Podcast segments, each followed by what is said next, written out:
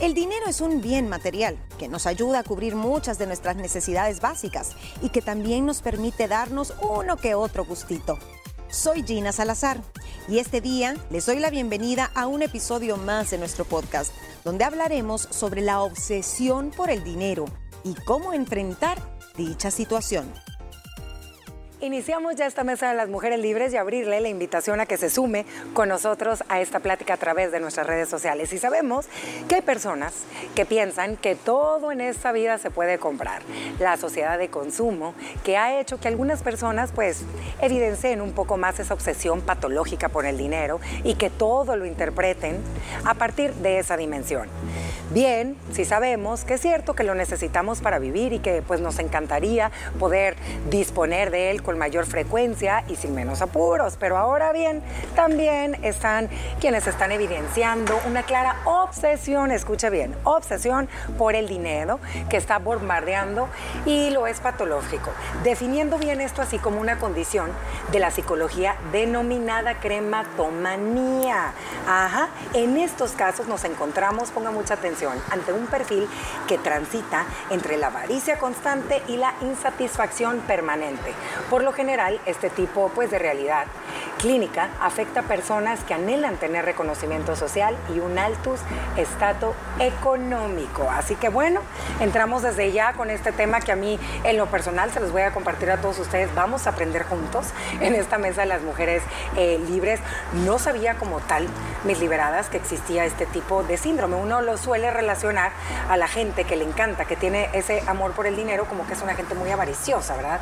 No sabía que estaba la palabra crematomanía. ¿Ustedes ya la habían escuchado en alguna ocasión? Y si es así, ¿qué es lo primero que se les vino a la mente? Yo les compartí.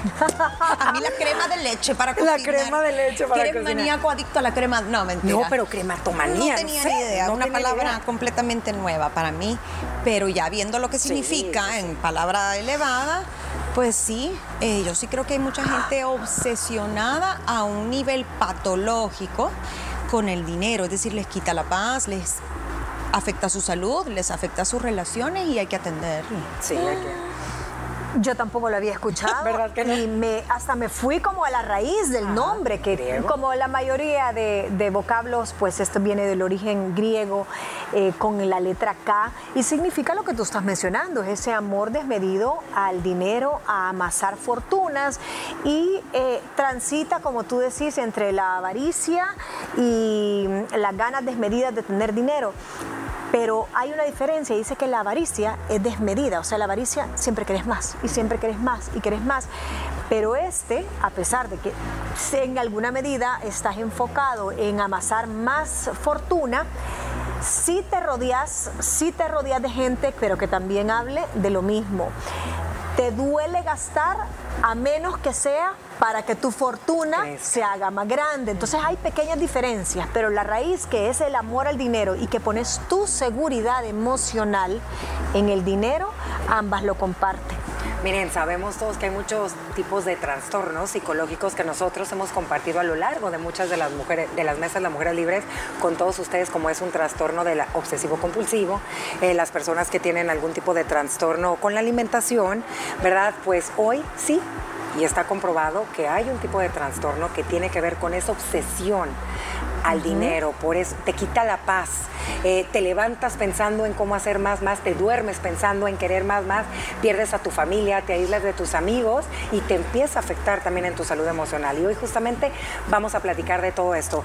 Pero antes tenemos que indicar que esto no está en el manual de trastornos de psicología, o sea, no está que tú digas si vas a llegar con un psicólogo y te lo vas a sacar. Aquí está en el manual, como está el trastorno de los que estábamos hablando hace ratito, no lo está, pero saben que muchos eh, psicólogos en un congreso que hubo dijo que aunque no lo creíamos mucho, ellos han tenido o han recibido varios perfiles de pacientes con esta sintomatología y que si por ellos fuera se debería de incluir para tener, digamos, como un diagnóstico asertivo para poderlos guiar en este proceso, porque se vuelve también pues una adicción. Es como una cadenita, niñas. Pero a ver, ¿qué les parece si vamos hablando de algunas, pues de los síntomas que, presentan este perfil de personas. Y antes yo les tengo una pregunta, porque mucho hemos estado abordando en las mesas que cómo la sociedad en la que nos regimos nosotros tiene mucho que ver en cómo nos vamos formando como personas. ¿Ustedes creen que nuestra sociedad en esta época sea un detonante para muchas personas tener este tipo de trastorno patológico? Claro, acordémonos de la sociedad del rendimiento. Exacto. Una sociedad que te exige eh, que si no sos productivo, que si a los 30 años no tenés tu emprendimiento, si a los 40 no tenés tal cantidad de fortuna, si cuando te retiras eh, a los 55 o a los 60 y pico no te vas con tanta cantidad, no vale, se te complica el resto de vida. Te, te ponen siempre metas, te ponen parámetros financieros, te miden por cuánto tenés.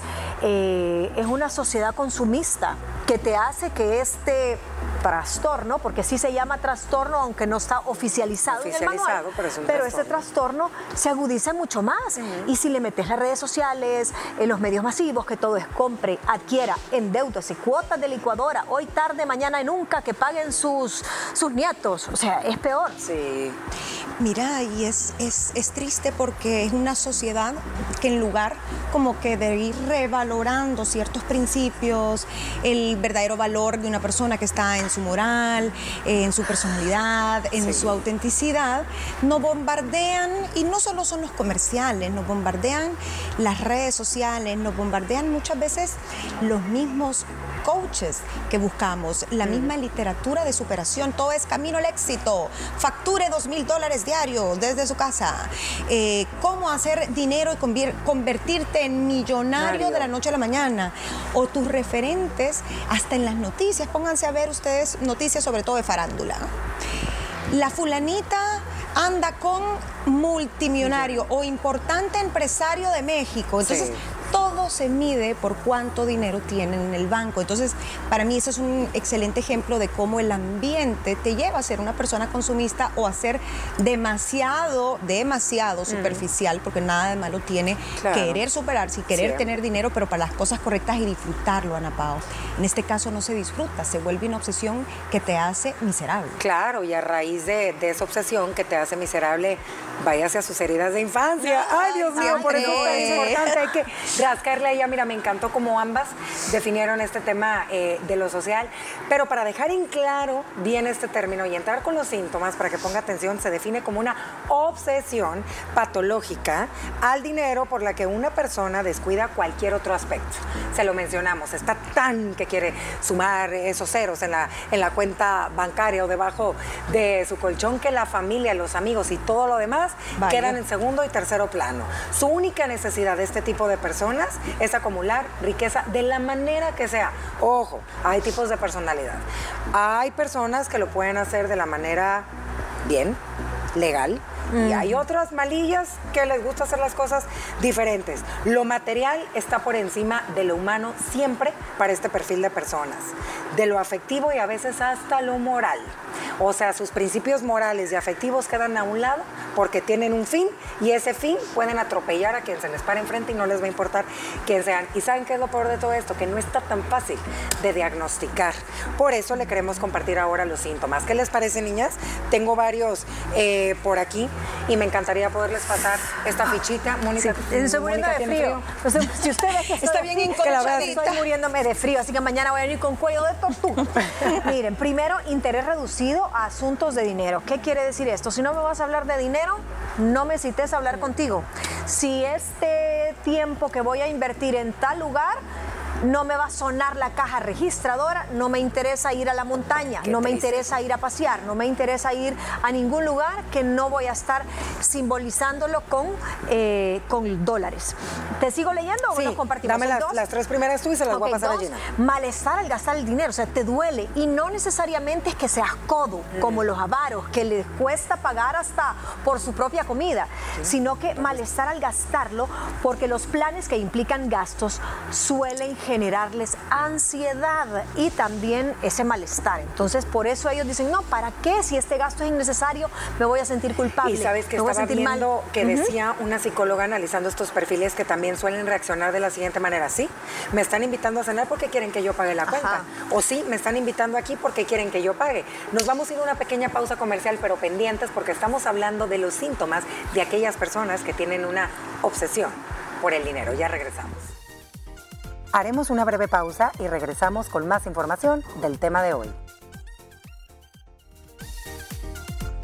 Continuamos con mucho más deliberadas con esta mesa de las mujeres libres. Bueno, y retomamos los síntomas de aquellas personas que tienen una obsesión por el dinero. Este trastorno patológico llamado crematomanía.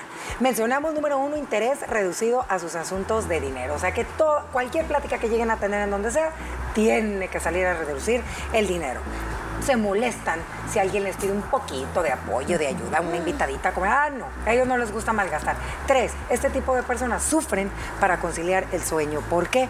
Porque la cabeza no deja de girar y no deja de parar como, ¿qué voy a hacer? Es la misma ansiedad. Ya me gané cinco, ¿cómo le hago para ganar diez? Y se levantan en la noche, ¿y qué hago? Qué horrible. Imagínate. Ese puro es el estrés, Puro estrés que tienen. El cuatro dice, el deseo no tiene límite. No importa la cantidad de dinero que tengan. Nunca va a ser suficiente para estas personas. Dice que suele permanecer atrapado en ese sentimiento de que nunca va a ser suficiente. Uy, siempre va a querer más. Insaciables. Insaciables. Insaciables. Pueden tener millones en el banco y sienten que no es suficiente. Son personas muy autoexigentes Ajá. con ellos mismos. Entonces dicen, no es suficiente, tengo que trabajar más. Se vuelven eh, adictos al trabajo hasta terminar en el famoso síndrome del burnout y enfermarse. Pérdida de valores, creo que esto es bien importante y a veces la gente no lo tiene en el mapa. Sí. Es tanta la gana de hacer dinero que terminan metiéndose en cuestiones ilegales, pueden llegar a estafar, pueden llegar a meterse a vender drogas, por ejemplo, para hacer dinero, o meter cosas de contrabando, o de todo lo que se puede, en- en caer en casos de corrupción sin necesidad, porque a veces no les hace falta, y todo esto es por esa misma avaricia o deseo excesivo. Dificultades sociales, se pueden dar dos cosas. Sí. O vos te retraes porque no querés gastar ni en una cena, ni en un regalo, o se te alejan a ti porque solo el dinero es lo que te importa, solo hablas de ropa, solo hablas de marca, solo hablas de inversiones, de carro, de cuánto dinero vas a ganar, el negocio, etc. Asocian el dinero a la felicidad. Todo tiene un precio, y eso suena bien feo, pero creen que se puede comprar la lealtad, que se puede comprar las personas, Los a los amigos. amigos, todo lo ven con cara de tarjeta de crédito. Y bueno, eh, el valor de una persona se mide en función de su cuenta corriente, niñas. Imagínate. Qué feo. Casi que cuánto tenés en el banco, Qué niña. feo. Ajá, eh, de, de a ese- qué te dedicas? Eh, ¿Qué apellido eres? Qué triste, ¿verdad? De ese donde, donde hizo Gina de la felicidad, que creo que era eh, el punto número 8. Dice, asocian el dinero con la felicidad. Cuando yo estaba investigando sobre ese tema, encontré dos cosas que me llamaron la atención. Y uno es que la parte del cerebro y todos los estímulos son los mismos que tienes con el sexo, son los mismos que tiene alguien que está con esto de la crematomanía. O sea, es placer Es es un placer que- que es idéntico en el nivel de dopamina, de oxitocina y de todo cómo se libera, la cantidad que se libera, eh, las proporciones que se liberan, es igualito que la parte sexo. Y segundo, también otro estudio dice que eh, si bien es cierto, el dinero te da ese, ese placebo de felicidad, que llega a una cifra a donde el ser humano está comprobado que ya no puede ser más feliz en cuanto a dinero se refiere. Y dicen que es 75 mil dólares. Ah, vaya. Ajá. O sea, 75 mil dólares es la cifra en la que el cerebro deja de contar mayor felicidad. Sí. No Mira. entiendo ¿Qué por será, qué, verdad? qué será, pero entonces tal vez hayas calzado tu pináculo y ya no puedes ser más feliz, aunque tampoco puedes bajar. Claro. Entonces lo que haces es tratar de seguir amasando más fortuna para que no bajen esa, esas dopaminas y esas oxitocinas y mantenerte en ese Que es lo estándar. mismo que te produce también algún tipo de adicción, de todo Ajá. lo que hemos platicado. Ah, Saben que también otro de los síntomas es, uno creería, pero aquí hay dos polos. Su descuido como persona, en lo personal, uno creería y uno tiene la mala idea que el que más tiene es el que mejor se viste, el que mejor viaja, los que, a los- la mejor casa. Y no es así. A veces llegan al punto a no querer gastar ni un centavo porque aquellas actividades que a ellos les daban placer, ahora se vuelven gastos innecesarios, niñas. Entonces, ni siquiera suelen utilizar en muchas ocasiones cosas de marca, porque uno tiende a querer pensar, no, es que ha de tener un dineral porque mira cómo, y no es así. Obviamente puede ser de las dos vertientes, no estoy diciendo que todos los casos, pero suele suceder. Y la última que tenemos por aquí, que es la número 10, dice frustración. La necesidad de querer lograr un reconocimiento en la sociedad. ¿Y aquí me voy a detener? Qué error, ¿va? Querer, creer que los que más tienen son los que mejor son aceptados en todos lados. Qué triste que la sociedad eso es lo que nos vende.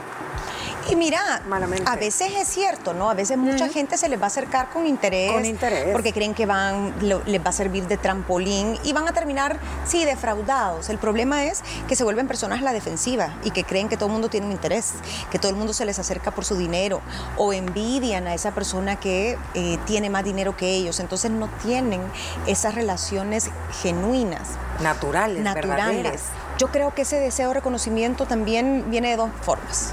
O además es una persona con algún tipo de trauma, de carencia, como tú lo decías al inicio, o una baja autoestima y simplemente lo está queriendo compensar con el dinero.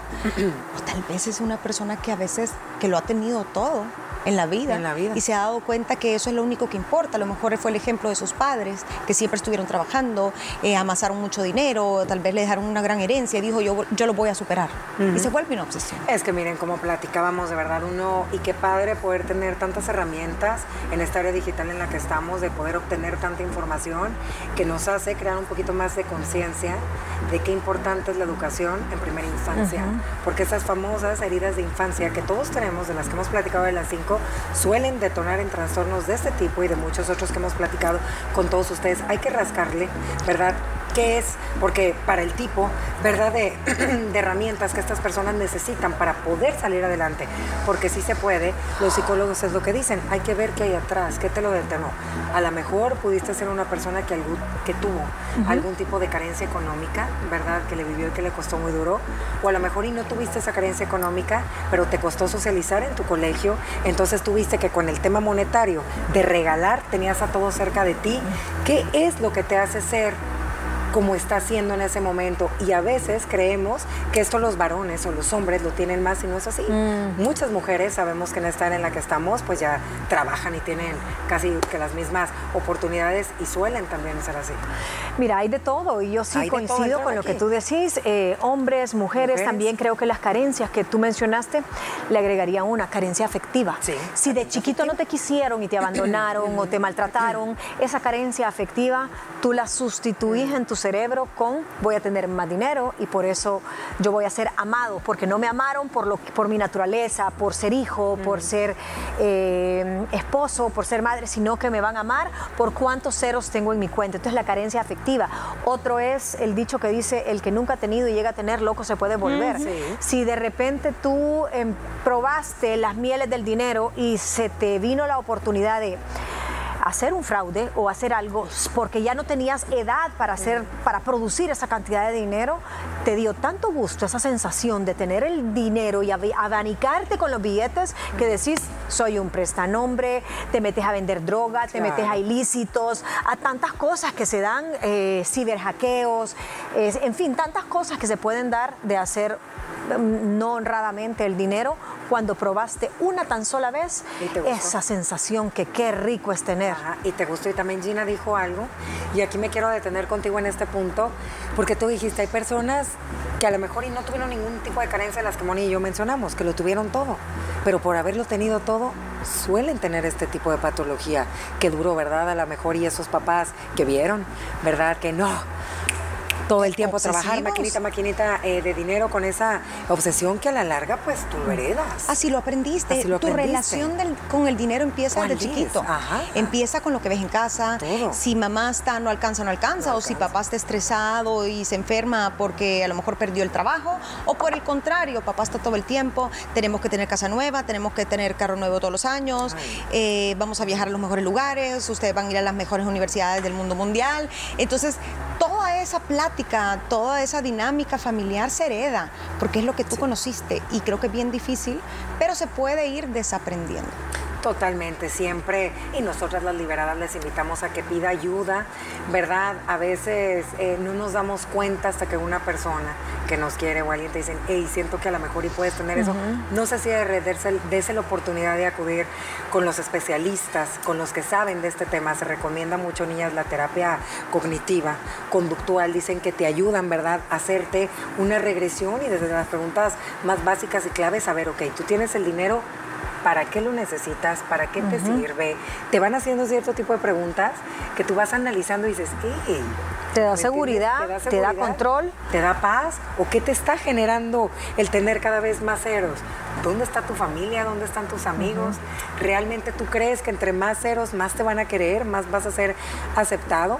Yo les platicaba a Moni y Yayina un caso que estaba escuchando a través de un podcast eh, de un señor eh, americano que de hecho usted lo invitó a que busque su historia, no recuerdo exactamente bien el nombre, que decía que él toda la vida, él tuvo este tipo de que estamos compartiendo con ustedes, él se dedicó a los ceros, a los ceros.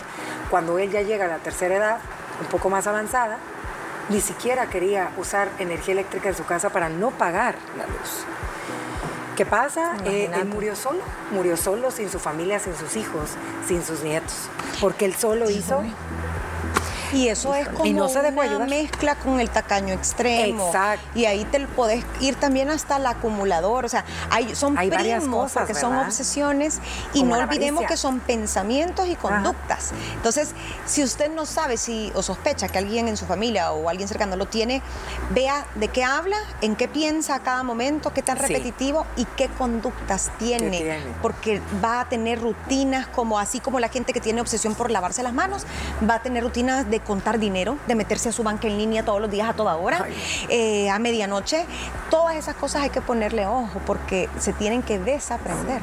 Te iba a decir, ni para qué meternos. Hay una frase, y yo no sé si hasta esta frase eh, parte de, un, de, una, de una porción bíblica que dice, a donde está tu tesoro, ahí está tu corazón. Dime lo que, te ates, lo que tú atesoras y te diré a dónde tienes puesto tu corazón. ¿Qué es lo que tú más amas? Tu familia. ok, tus hijos, si no la cambias por el dinero del mundo. Entonces, a lo que tenés miedo a perder, Ahí está puesto tu corazón. Ahí está, Mira qué reflexión. En donde tienes puesto tu tesoro, ahí está tu corazón. Sí, y saben qué, ojo, porque esta plática que estamos teniendo con todos ustedes, no estamos diciendo obviamente que el dinero sea malo, ni mucho menos, porque sabemos que el dinero bien ganado, trabajado, pues a todos nos da seguridad, estabilidad, paz, ¿verdad? Estamos hablando de esa obsesión desmesurada por querer eh, tener más, que a veces no nos damos cuenta. Y como se los mencioné, dicen los psicólogos que es bastante común. Y ese ejemplo que tú estás dando, por ejemplo, ahorita, ¿qué pasa con todos los adolescentes, las nuevas generaciones que estamos bombardeados a través de las redes digitales, de muchos canales y medios de publicidad, con que a veces te quieren vender que cierta marca te hace obtener un cierto estatus social? ¿Me entiendes? Entonces ves a aquellos chavitos y desde chiquitos o chavitos, tú ya vienes teniendo esa idea que tienes que tener más, más, más, más para poder pertenecer o ser aceptado a.